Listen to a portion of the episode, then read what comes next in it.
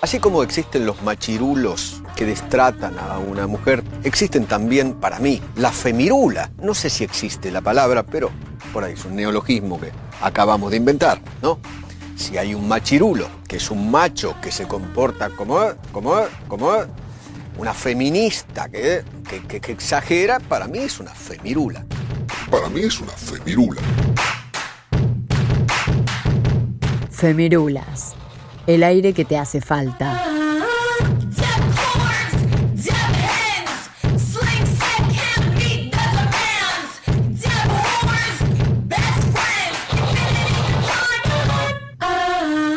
La buena noticia es que el amor se puede despatriarcalizar, descapitalizar, deconstruir, desmistificar, colectivizar y reinventar. Y además tiene un hermoso y notable potencial revolucionario. Luciana Pecker, escritora y periodista feminista. Bienvenidos amigues, capítulo 17 de Femirulas. Hoy vamos a hablar de amor libre. El amor está en deconstrucción y reconstrucción constante. A lo largo del capítulo vamos a analizar la influencia del movimiento feminista en las relaciones, cómo el feminismo nos invita a romper con las lógicas conocidas de los vínculos y a romper con los mandatos que trae el amor. En este despertar aparece el poliamor, el amor libre, las relaciones abiertas y también la monogamia construida desde otro lugar. Hablar de la reconstrucción del amor inevitablemente trae muchísimas preguntas. ¿El amor libre es estar deconstruido? ¿Una relación puede ser monógama y a la vez libre? ¿Qué es la responsabilidad afectiva? Para este capítulo contamos con la participación de Julieta Grieco y Deb Barreiro. Julieta Grieco es antropóloga y trabaja sobre la construcción de vínculos desde el amor libre, y Deb Barreiro es coach de relaciones libres y activista de vínculos saludables. Les doy la bienvenida, capítulo número 17 de Femirulas, Amor Libre.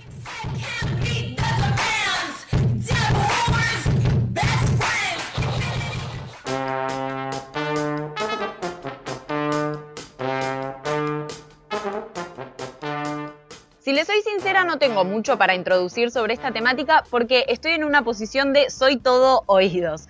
Es importantísimo que todos tengamos la posibilidad de elegir cómo queremos construir nuestras relaciones, de repensar el lugar que le damos a esas relaciones y me parece que justamente para eso es que estamos haciendo este capítulo hoy. Así que empezamos por lo primero, por lo básico, que es nada más ni nada menos que la diferenciación entre las relaciones poliamorosas, las relaciones abiertas, el amor libre y el anarquismo relacional. Esto nos lo explica Deb Barreiro, coach de relaciones libres y activista de vínculos saludables. El amor libre es una manera de relacionarse en donde no se presupone la propiedad de las personas, en donde no somos posesivos de una u otra persona, sino amar en libertad, dejando que cada persona pueda ser libre y construir sus propios límites con responsabilidad.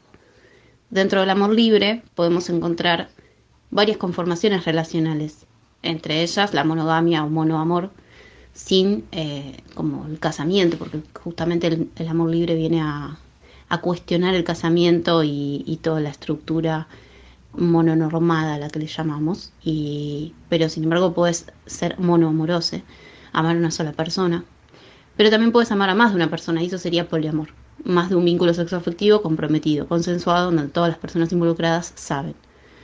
También puede haber relaciones abiertas o cerradas, eh, abiertas a lo sexual o abiertas a lo afectivo. Esa es otra condición que puede tener un vínculo de amor libre. Y por último, la anarquía relacional, que es eh, un concepto más nuevo que lo que busca es romper con el paradigma de las etiquetas, quitarle poder a las etiquetas y poder relacionarnos libremente con cualquier persona más allá de lo que se comparta, sea afectivo, sexual, o, cualquier tipo de actividad que se comparta con esa persona, todas son vínculos y ninguna tiene jerarquía por sobre otra. Me parece clave esto que nos comenta Deb sobre, y un poco lo que decía Nati en la introducción, ¿no? sobre la posibilidad que existe de vincularnos en forma monógama y libre a la vez. Porque, porque creo que muchas a veces caemos en el error de eh, entender que el amor libre está vinculado al poliamor. Y y no entender que uno puede, que uno puede elegir libremente vincularse en forma monógama y que esta elección no esté viciada por, por ningún otro tipo de aspecto. Y me parece que eso es súper, súper importante eh, y clave de resaltar. Y por otro lado, este concepto que incorpora de anarquismo relacional, que viene una vez a romper con todo esto que ya dijimos en capítulos anteriores sobre el etiquetarnos. Y volvemos con esto que nos preguntamos un millón de veces. Las etiquetas surgen de UNE, vienen internamente, son imposiciones sociales de lo que el resto quiere, entre comillas, que seamos o que nos mostremos o que nos definamos? ¿O por qué surgen? Tenemos que romper con todo esto y poder amar libremente sin estar catalogándonos en forma constante, ¿no? Es que acá creo que también es de nuevo, bueno, la misma discusión como decís vos que tenemos respecto a las, etiquetas, que como al haber una norma, en este caso la mononorma, sí o sí hay que catalogar el resto de, de, los vínculos o de las relaciones que queremos tener, porque si no es como que no existen. O sea, básicamente no, no hay legitimidad si no podemos catalogarla. Entonces creo que vendría a ser como el primer paso para derribar la mononorma, esta catalogación de relaciones eh, abiertas, poliamor, eh, monogamia eh, de forma libre, y después vendría el, el, anarquismo relacional, que es como un paso más allá, una vez que la mononorma ya esté como súper eliminada, digamos. Esto es algo que estoy diciendo yo, no que realmente sea así, ¿eh? Digo, como que me parece que es eso, que el anarquismo relacional apunta como a una visión mucho más lejos de lo que deberían ser eh, las relaciones, ¿no? Me quedé pensando en esto de las etiquetas muchas veces eh, siempre repetimos la frase de lo que no se nombra no existe, entonces bueno, está esta, esta necesidad de despegarnos, de tener que tener una etiqueta, pero como también cuando empiezan a aparecer estos términos nos permiten a las demás personas pensar en esto. Y voy a dar un ejemplo súper cholulo, no digno de Femirulas, pero leyendo sobre amor libre, sobre poliamor, que apareció Florencia Peña, que fue una de las primeras personas que dijo en televisión de aire y masiva la palabra poliamor. Y dijo, yo tengo una relación poliamorosa. Y las búsquedas de qué caxo es el poliamor dispararon. Entonces es como, bueno, también está bueno que de repente por crearse estas palabras nuevas, porque existe monogamia, entonces de repente necesitábamos palabras nuevas para entender qué, era, qué eran otros tipos de relaciones, recién ahí las personas empiezan a pensar estas nuevas formas de vincularse, porque existe una palabra que, que te trae eso a colación. Tal vez el anarquismo relacional justamente surge ahora porque ya nos permitimos pensar qué es el poliamor, en gran parte por el feminismo. como decía al principio, ¿no? El feminismo viene a traernos nuevas formas de pensar los vínculos, nuevas formas de pensar las lógicas que tienen las relaciones y todos esos mandatos que trae el amor. A Julieta Grieco, nuestra otra entrevistada del día de hoy, le preguntamos cómo influyen los feminismos a la hora de vincularnos. El feminismo es clave a la hora de vincularnos porque desnaturaliza lo que consideramos que es tener una pareja. Desarma los roles, historiza los modos, cuestiona las lógicas y todas esas operaciones que históricamente se hicieron al dispositivo amoroso son importantes porque desarman la idea de que en el amor no se puede elegir. Que si bien hay un desprendimiento de sí en enamorarse, ese desprendimiento no es total. Siempre hay decisiones por tomar, lugares de los que podemos salir. Por supuesto, no solas, por supuesto, encontrándonos con otras, escuchando a otras. Muchas teóricas feministas historizaron el amor para decir esto podría ser de otro modo, y de esa manera politizaron el amor. ¿Por qué es importante políticamente pensar el amor? Porque el amor es subjetivante. Esto quiere decir que produce lógicas, y esas lógicas producen sujetos. Esas lógicas no son mandatos externos que nos llegan de afuera, sino que nos constituyen, nos fabrican como personas. Es decir, nuestros deseos están construidos por esas lógicas. Esas lógicas son la monogamia, la heterosexualidad, la familia, la promesa de felicidad que viene siempre de la mano del sacrificio, eh, una serie de expectativas con respecto a la felicidad que son binarias, que son heteronormativas, en donde la mujer encuentra a un príncipe o a su hombre prometido, que de alguna manera viene a rescatarla de su infelicidad y le ofrece el gran premio que es el matrimonio, los hijos y la casa. Esto reproduce, por supuesto, roles de género estancos, pero además... Em, reproducen demasiado dolor y demasiada frustración cuando esto no ocurre, que es siempre, o cuando esto se desarma. Ahora bien, dicho esto, hay un peligro que son los nuevos mandatos en contra de, este amor, de este amor romántico, de este amor moderno, que suponen que es posible una experiencia amorosa desligada del dolor. Y aunque entendemos la intencionalidad política de, esta, de esta idea, de esta idea de que si duele no es amor y demás, lo entendemos porque durante años el dolor apareció como prueba de amor. Imaginar amores que no duelen es, primero, imposible y diría también que es poco deseable. Eh, y que es contraproducente. El dolor es constitutivo no solo del amor, sino que es constitutivo de la vida. Es una experiencia de la que no deberíamos escapar y fundamentalmente eh, la potencia de aventurarse en un otro está dado por ese riesgo. Hay algo en esa ambivalencia que es constitutiva del afecto del amor. Bueno, la verdad que varias cosas este, nos trae a colación acá eh, Juli me parece súper interesante de, rescatar, pero sobre todo quedarnos con la idea de que el feminismo eh, desnaturaliza, ¿no? Cuestiona lógicas. En este, en este sentido estamos hablando del dispositivo amor, y digo dispositivo amoroso, dispositivo amor, en el sentido de que es una creación cultural y social, ¿no? Digo, se, se armaron esas reglas, de repente hay que cumplirlas, ¿por qué hay que cumplirlas? Bueno, el feminismo viene acá a eh, desarmar todas esas propias reglas y, pasos a seguir que de repente salieron, se naturalizaron, como ahí tal cual nos decía Juli, y que de golpe todos, todas y todas y todos pensamos que tenemos que hacer. Enamorarte, ponerte de novio, eh, celar, en algún momento cortar, volver, saber que con el otro no podés, eh, no podés estar. O sea, un montón de pasos eh, y obstáculos a sortear que la verdad que, que, está bueno que lo estemos repensando y que yo creo que como siempre decimos acá, las nuevas este, generaciones lo repiensan mucho más, ¿no? Y lo digo desde el sentido de que yo trabajo con adolescentes y hace unos años atrás, cada vez que se ponían noviecites y se armaban parejitas en la escuela, el tema de los celos era algo que aparecía tipo al toque. Tipo, al segundo día que se ponían de novios, era, ay, no me deja hablar con tal porque se pone celoso, no sé qué. Y ahora eso ya no se ve tanto.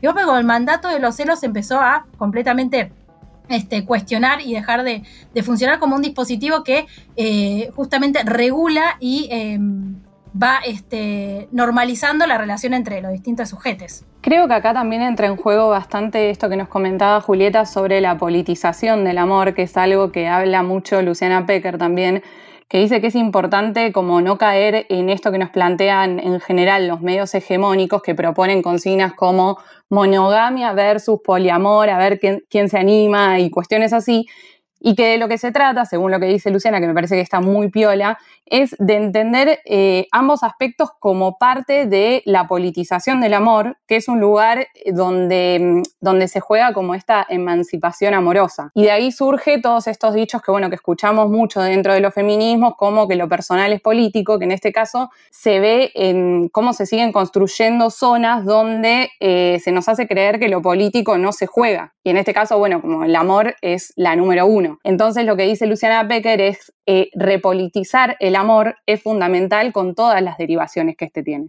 Totalmente, y aparte también la importancia de politizar y, e historizar el amor, pensándolo también como una lógica que determina las relaciones, y no solo las relaciones amorosas o afectivas, sino también, por ejemplo, el lugar en el que históricamente se puso las mujeres, no solamente en las relaciones amorosas, en esta cosa pasiva, esperar el príncipe azul y demás.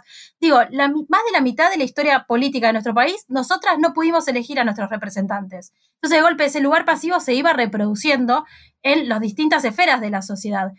Y por último, me parece interesante también rescatar de todo esto que nos decía Juli, eh, la importancia de estos nuevos eh, discursos y cómo tomarlos y cómo analizarlos, ¿no? En el sentido de que, bueno, es verdad que el amor no tiene que doler en el sentido de eh, no tenés que quedarte en un lugar donde estás incómoda, donde te hacen sentir mal y donde no la estás pasando bien, pero es verdad que aventurarse siempre en lo nuevo porque conocer a alguien es algo nuevo, igual que empezar un laburo nuevo, igual que cambiarte y mudarte o lo que sea, genera un cierto miedo, un cierto dolor a lo desconocido, pero de ahí a que vos, porque el amor tiene que doler, soporte situaciones que son completamente injustas y sostenga cosas completamente este, desiguales, eso sí que no está bueno. Totalmente, está bueno hacer esta diferenciación de lo que es el dolor positivo y el dolor negativo, porque hay que saber diferenciar eh, lo que es un dolor inevitable de una relación, porque hay dolores que hay que transitarlos y hay que apropiarse para poder eh, después superar o sortear los obstáculos que existen,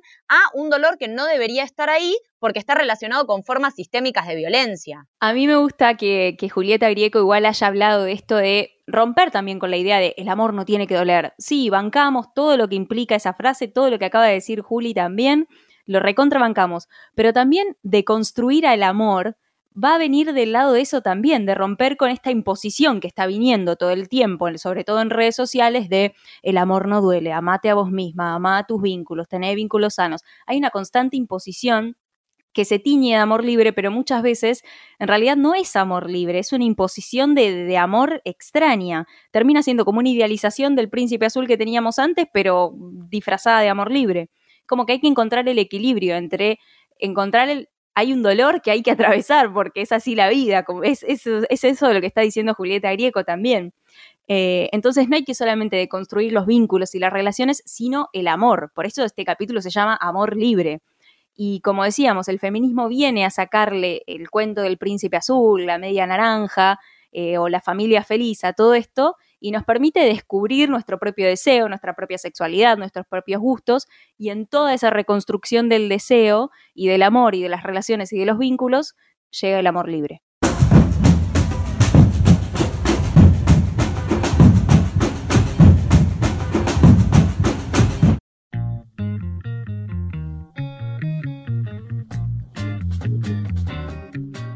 La discusión sobre las formas de amar y relacionarse ocupan un espacio importante en los debates feministas y en el ámbito de los estudios de género.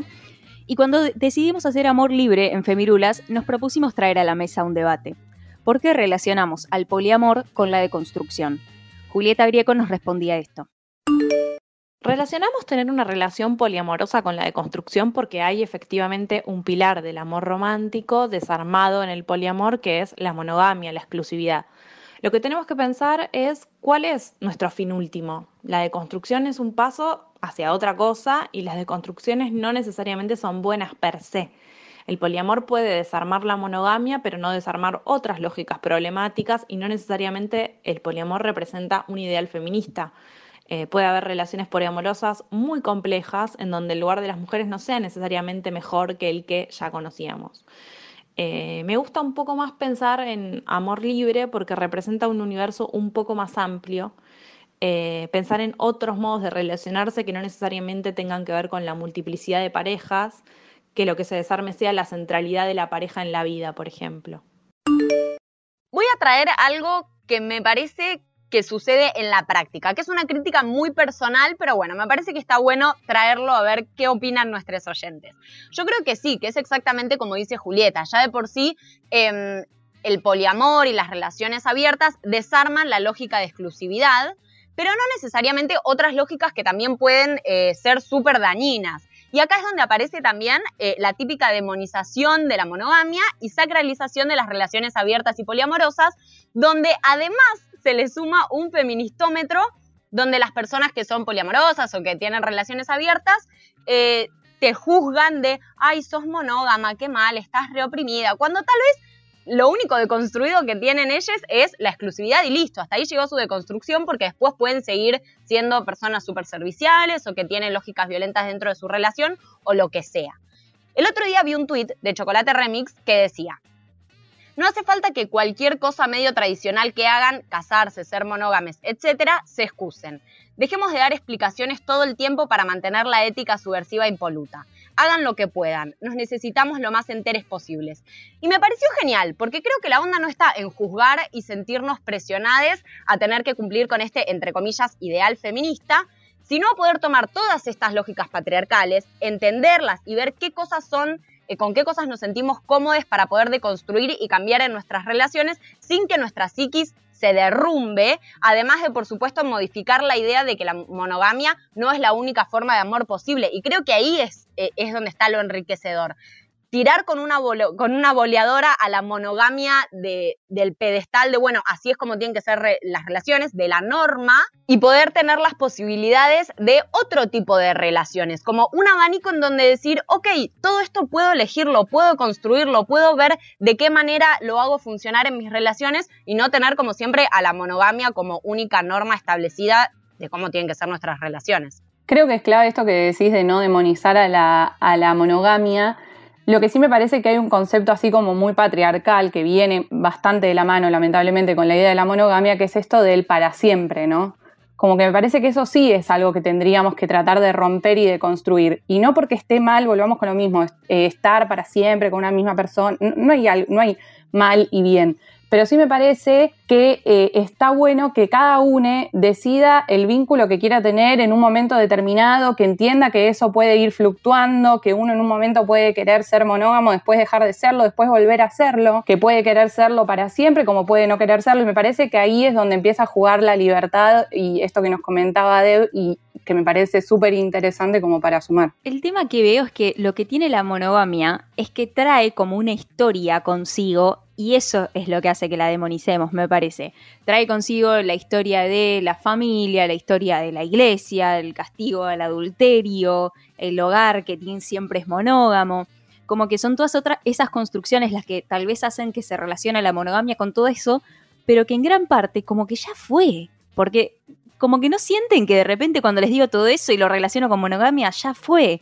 Es como que lo que hay que construir tal vez es una monogamia más libre, por eso hablamos de amor libre, pero no necesariamente todo eso tiene que estar mal. De hecho, me parecía brillante todo lo que iba diciendo Juli recién, porque de hecho, me pasó de conocer parejas poliamorosas que la estaban pasando mal, que no, no estaban cómodas con lo que estaba sucediendo, pero eran poliamorosas por esa imposición de, de ser libre y de estar deconstruida, y dentro había un montón de lógicas súper violentas o súper incómodas, y estabas en ese momento y en esa situación solo porque sentías que tenías que estar ahí, tal vez para ser más feminista, o tal vez para estar más deconstruida, pero no porque realmente sentías que tenías que estar ahí o porque querías estar ahí.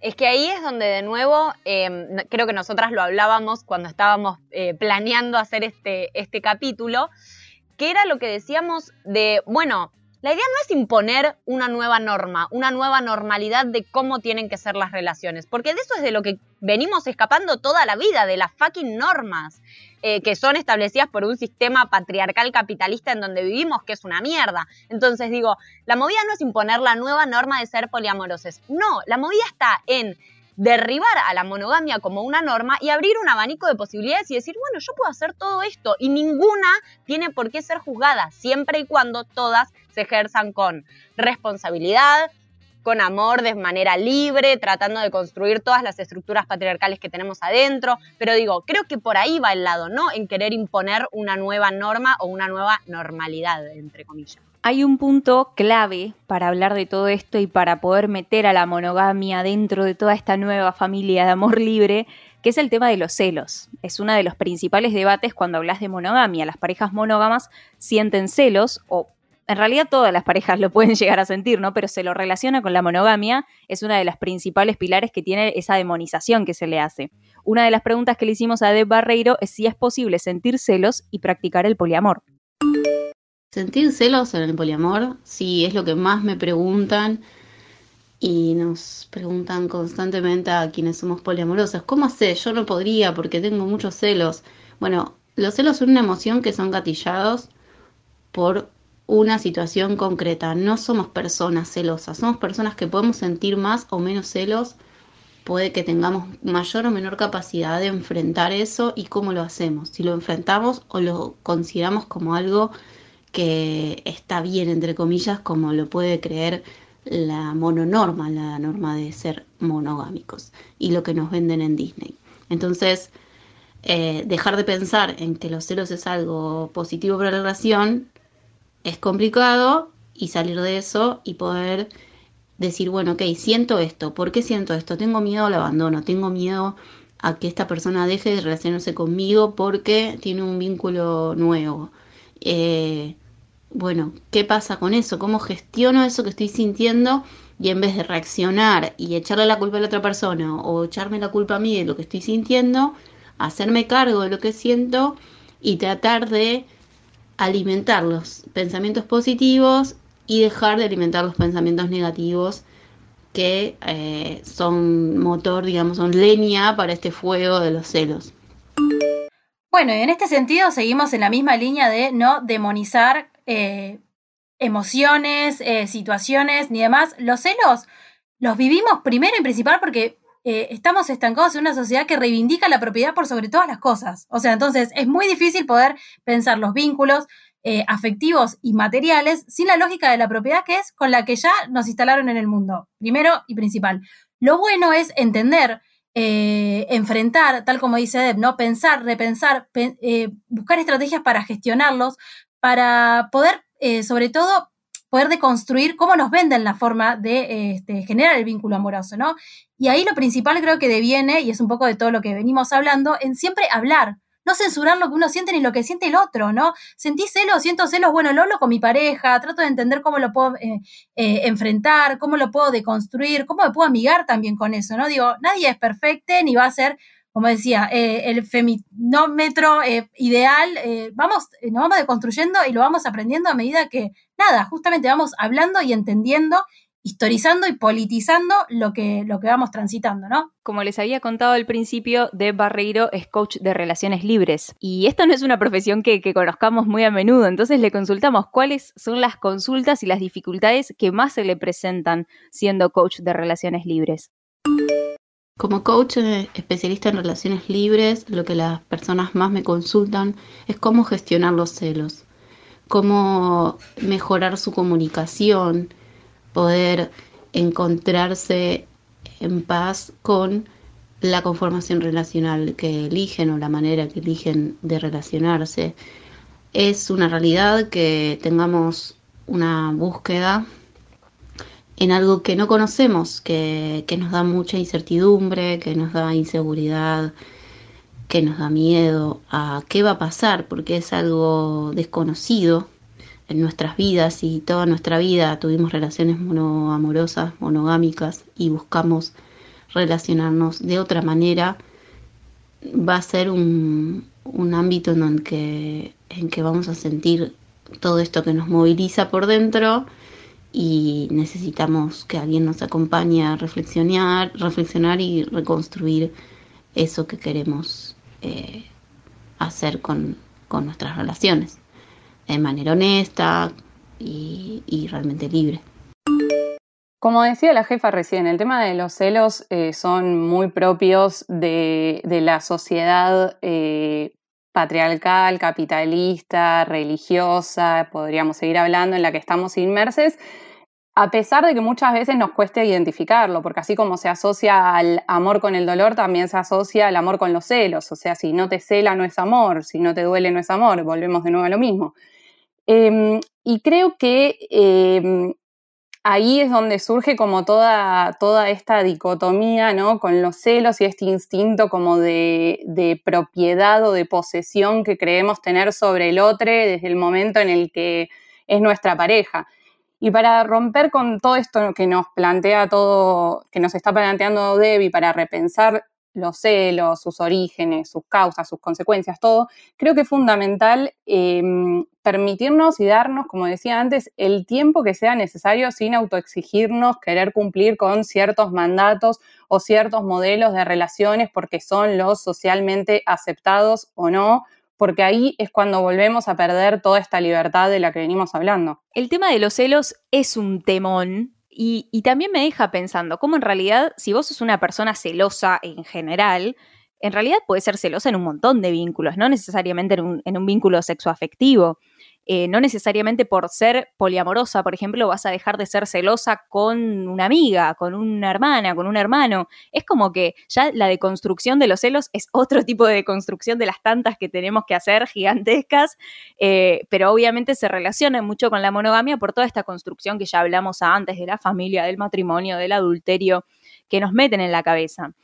Creo que hay algo que queda muy claro que es que es imposible construir un manual de cómo llevar una relación perfecta, de cómo llevar una relación feminista, correcta, libre. Venimos de un sistema que impone, que impone todo el tiempo. Entonces lo mejor que podemos hacer es no imponernos a nosotros mismos algo que tal vez no queremos estar viviendo o darnos el tiempo, como fuimos diciendo a lo largo del programa.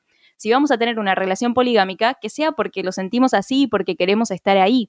El feminismo lo que hizo es abrir la puerta al deseo, como dijimos antes. Entonces, operemos desde ese deseo y no desde una imposición.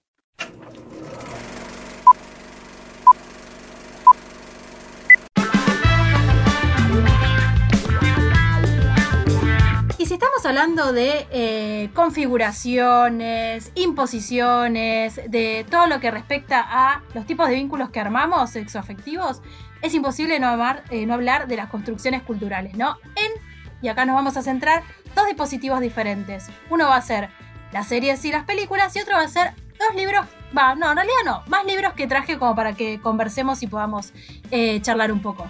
Pero voy a empezar hablando de eh, una película de un director que a mí eh, principalmente me encanta, es bastante polémico y me encanta eso, que es este, Lantimos, es un director griego y tiene una película que se llama La Langosta. La recomiendo mucho, está en Netflix, una película del 2015 y lo que habla es de un futuro distópico donde a los solteres los llevan como a una especie de retiro espiritual para que puedan encontrar a sus parejas porque en esa sociedad la soltería y no formar pareja está penado con la muerte.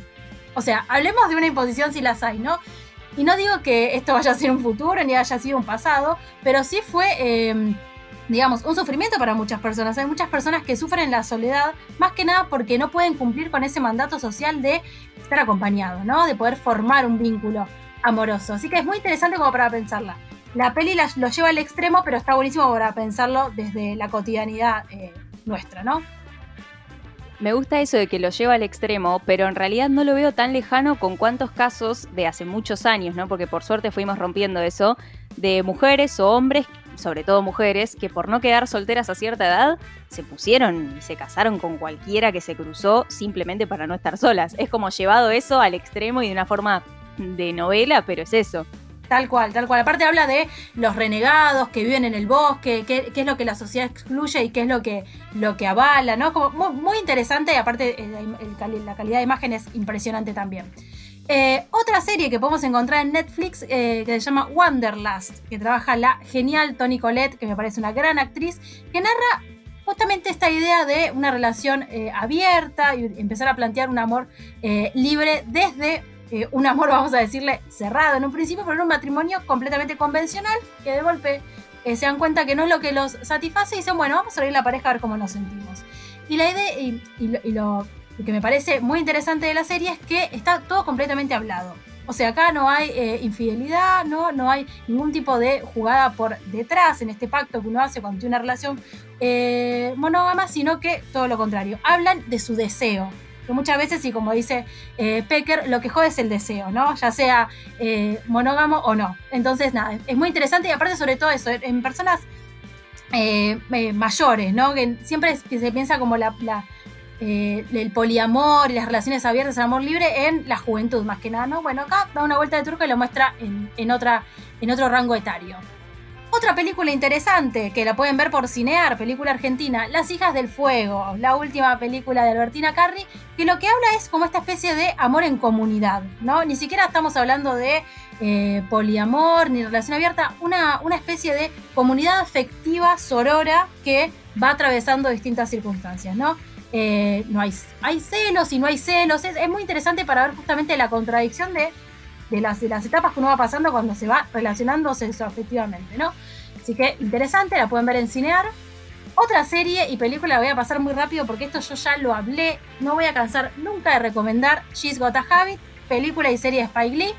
Lo hablamos en nuestro capítulo de este, identidades pansexuales, pero fíjense todos los temas que toca esta película y esta serie, que también puede hablar de el amor libre, sea, la protagonista, Nora eh, Darling, tiene una relación este, libre con por lo menos 3-4 parejas que se le aparecen a su alrededor y ella habla con todas y todo lo pone explícito sobre la mesa. A mí me pasa esto, vivo esto con esto con esto vivo esto.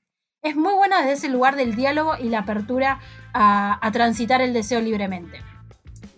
Otra película, no la van a encontrar en Netflix, pero googleen que se encuentra y es hermosa, polémica pero hermosa. Los Soñadores, película del 2003 dirigida por Bernardo Bertolucci, figura también muy polémica porque si alguien no lo vio y no sabe, googleen la polémica de El último tango en París, película que protagonizó Marlon Brando, María Schneider, una escena con una manteca. Solo voy a decir eso, muy controvertida, pero en esta película Los Soñadores está anclada en la década del 60, donde se empieza a hablar de esto del amor libre más explícitamente, a viva voz, ¿no? la idea de la comunidad, la idea del poliamor. Bueno, eh, una, eh, dos hermanos, una mujer y un varón, conocen a una tercera persona, a un muchachito soñador justamente, y entre ellos empieza a haber una eh, relación bastante interesante desde lo intelectual y desde lo afectivo también, ¿no? Desde lo sexual.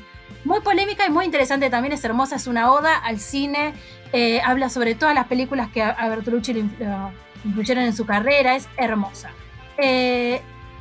lo relacionamos, si quieren, con otra película de este actor que protagoniza Los Soñadores, que es Canciones de Amor. Es un musical, pero es un musical que habla justamente de la apertura de una pareja. Entonces es muy interesante, francesa la película del 2007, cómo este, se van tratando las distintas improntas de los vínculos que vamos concretando, ¿no? Digo, las distintas personas que están en esos en esos vínculos, eh, esos polivínculos, de golpe no son iguales. Y eso también está como bueno explicitarlo, ¿no? Un vínculo no necesariamente tiene que ser igual al otro para que sea igualitaria la relación. Entonces, este, está muy buena, aparte es hermosa la película. Eh, habla sobre el duelo también, el duelo literal y el duelo figurado. Eso también está buenísimo, ¿no? Esta idea de, de los celos y la idea también de pensar los duelos, esta cosa de doler algo, no necesariamente uno hace un duelo cuando alguien físicamente no está más, quizás terminar una relación también es un duelo muy importante y que está bueno también que, se explicite como tal. Y por último, súper, súper, súper interesantes, y acá me voy a poner la gorra y voy a decir que tienen que leer esto 100% de forma obligatoria.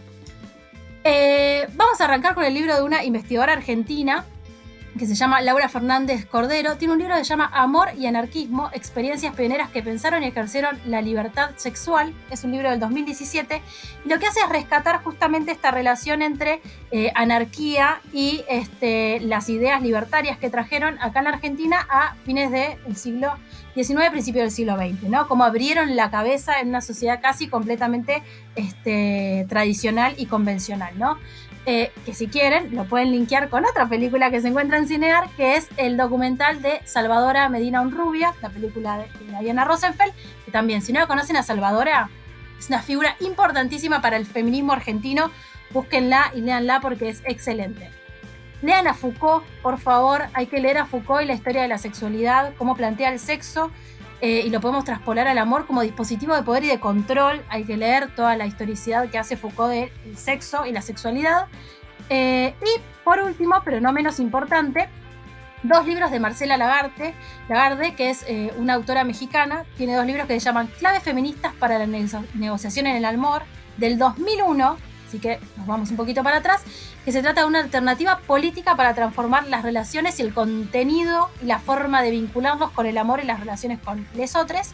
Y Claves de la Vida para mis socias, Claves Feministas para mis socias de la vida, libro del 2015, que es una serie de grabaciones de charlas que ella dio eh, en, distintos países, y esto hablar de la autonomía de las mujeres y el poderío de las relaciones como dispositivo de poder. Súper, súper interesante. Y como yapa, regalito si quieren, compren libros, ayudan a, los autores y a las librerías, sobre todo en este momento, pero tenemos PDF de regalo.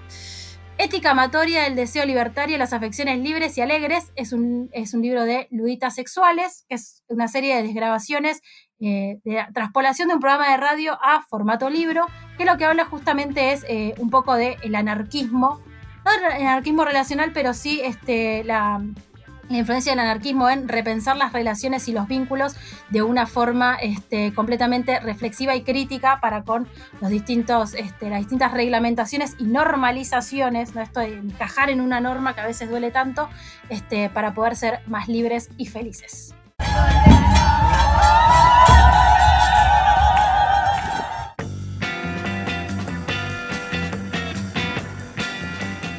Como vimos entonces, la definición de amor está pasando por una construcción colectiva. Las personas estamos atravesando nuevas demandas sociales y culturales y hacen que nos replanteemos y que repensemos nuestros propios vínculos.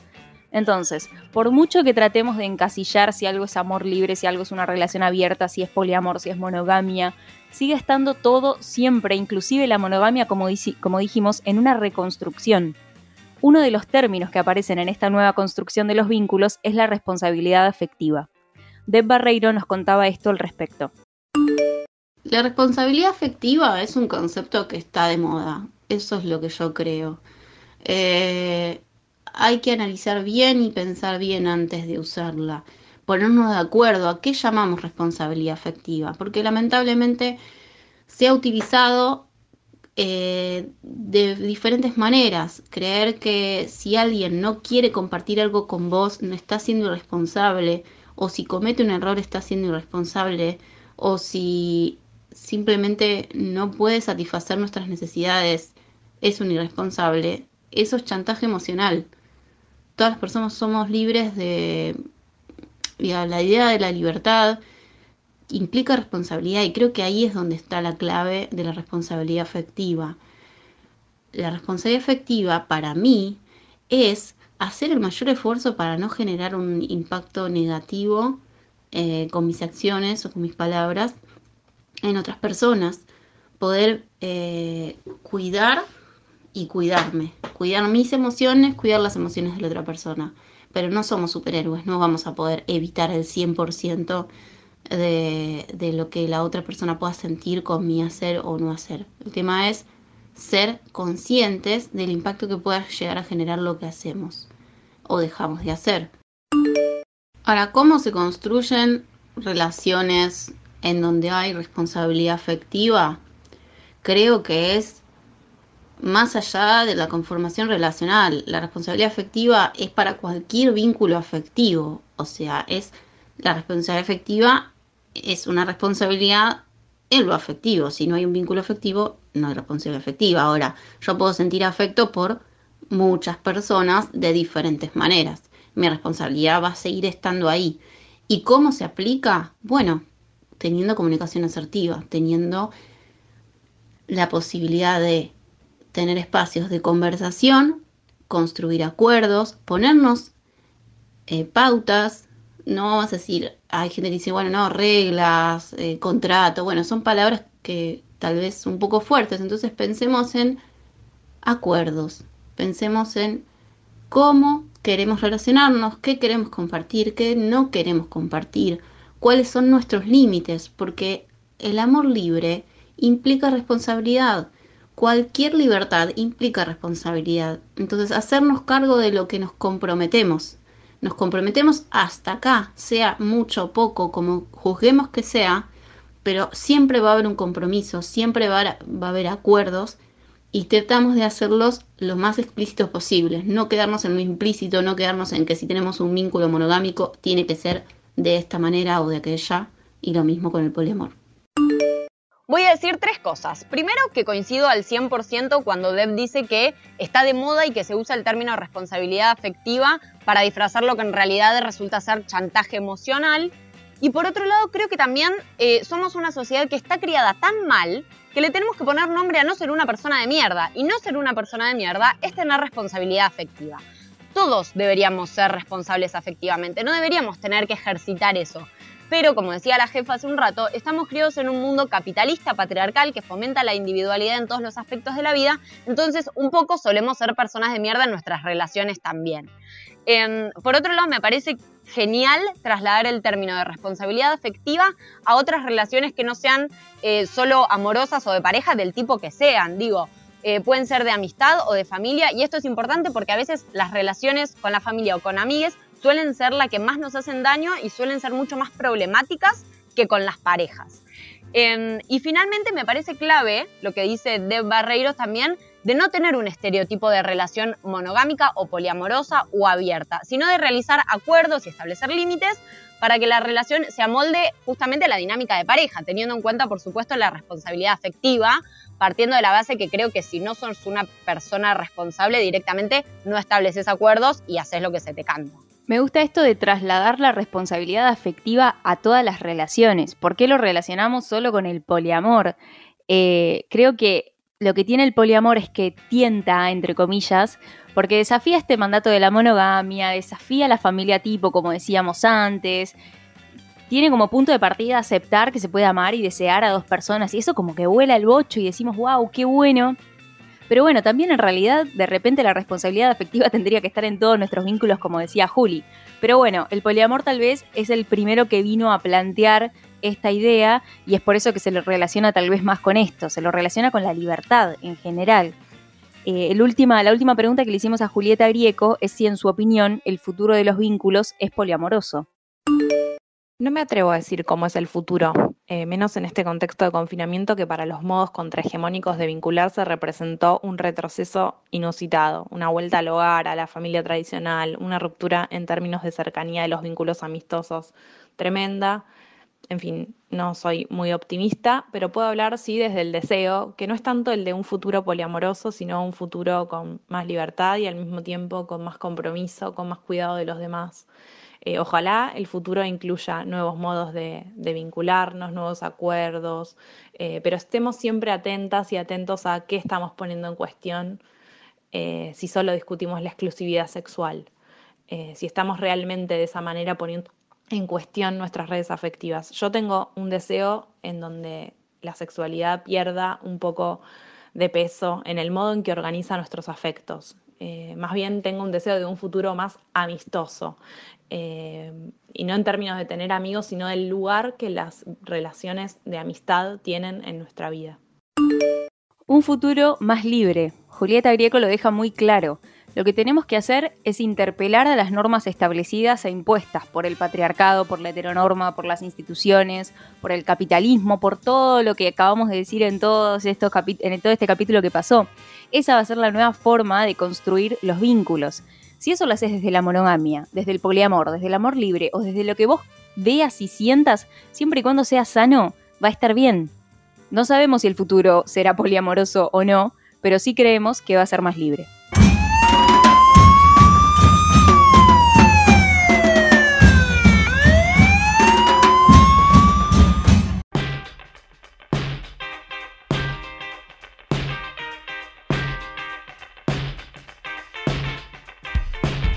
Y llegando al final de este capítulo 17, como siempre, tuvimos una consigna en arroba femirulas. ¿Qué cosas todavía no lograste deconstruir en tus relaciones de pareja? Tuvimos muchas respuestas y con mucha coincidencia. Quiero decir, para no repetirlo un millón de veces, la respuesta que más salió fue celos, lo que menos logramos deconstruir o logran deconstruir acá nuestros oyentes es el tema de los celos. Eh, aún teniendo relaciones poliamorosas, nos dijeron, lo cual también es súper interesante. Em, después nos dicen mucho en cuanto a, comillas, los roles eh, femeninos o de las mujeres, de ser siempre la que planifica, de ser siempre la servicial, la que, la que cuida, la que asiste, la que asume roles como, como más domésticos o maternales, podríamos decir. Después nos habla mucho del tema de las inseguridades, inseguridad de dejar de gustar, eh, esto que salió mucho a lo largo del capítulo sobre eh, el mandato del poliamor, pero después llevado a la práctica como que parece que a muchos oyentes les está costando. Em, nos hablan de asumir una posición pasiva sin quererlo. También nos dicen detalles de limpieza. Es como que, entre comillas, nos ponen eh, el hombre no se da cuenta. Y bueno, un millón. Tuvimos, la verdad que creo que récord de respuestas, me atrevo a decir. En mi caso particular me presento, soy Lairo, me encuentran en Instagram como arroba soy. Sigo a nuestros oyentes con esto del tema de los celos, pero no tanto aplicado a mi pareja, que por suerte me, me deconstruí bastante a lo largo de los años y ya no lo siento mucho, pero sí aplicado a mis amigues zarpado, o sea, no lo puedo controlar, soy excesivamente celosa con mis amigues y muy celosa con mi familia. O sea, de chica era la que iba, ma, ¿quién es tu hijo preferido? No sé si es porque tengo un millón de hermanos o por qué, pero soy eso y es un proceso que aún hoy no logro de construir. Muy bien, muy bien. Bueno, en mi caso me presento, yo soy eh, Rocío Rivera, acá eh, la jefa, me encuentran en Instagram como arroba Rocío Rivera Escribe. Pronto se vendrá otro arroba, así que atentes y atentas. Em, y yo creo que no me logré de construir en el sentido de que todo lo quiero compartir con mi pareja y no tengo límite en los espacios de uno y espacios del otro y me vuelvo un poco densa como, ay, mira que estoy haciendo esto, ay, mira que pensé esto, ay, que quiero hacer esto y es como, no, flaca, o sea, tener tu propia vida y compartir algunas cosas y otras está buena que queden en tu espacio personal, ¿no? Así que bueno, un, un puntito para trabajar en terapia. Me pareció genial lo que dijiste, jefa, recién. Coincido igual. Vos que ahora que lo mencionás, me pasa exactamente lo mismo, pero no lo había podido identificar. Pero para primero, como siempre, me olvido, me presento. Julieta Penisi, alias Locutorta. Em, yo lo que todavía no logré deconstruir en mis relaciones de pareja es este último deseo que dijo eh, Julieta, nuestra, nuestra, nuestra entrevistada, se me trabó la lengua, nuestra entrevistada que tiene, yo todavía tengo a la pareja muy por sobre mis relaciones de amistad. No significa que no ame con el alma a mis amigas, ni mucho menos, pero siento como que le pongo a la relación de pareja otra prioridad y no está bueno. O sea, debería poder tener todas mis relaciones eh, de una forma mucho más equitativa y encima, como dijo Juli, ahora en cuarentena eso es mucho más difícil también. Bueno, cierro la ronda. En mi caso, eh, me presento, soy Natalia Stanchi, Stanchinati en Instagram. Eh, si hay algo que creo que todavía no logré construir es el tema de la maternización. Sí, les oyentes fueron los que me dieron el pie para, identificarlo más rápido. Eh, y lo, reafirmo porque no soy así en ningún otro vínculo, ni con amigues, ni con familiares, es en la pareja. Así que esa, esa, necesidad de maternizar, que está en mi carta natal, pero bueno, lo tengo que trabajar igual, no lo voy a usar de excusa, no lo voy a usar de excusa, pero así es la vida, tengo que construir esa parte también. Y de esta forma cerramos el capítulo número 17. Esperamos que lo hayan disfrutado y nos encontramos la próxima. Chau, chau. Femirulas, el aire que te hace falta. Seguinos en Twitter, Instagram y Facebook como arroba elbaído. Seguinos en Twitter, Instagram, Facebook como arroba el Hacen artística. Dale, seguinos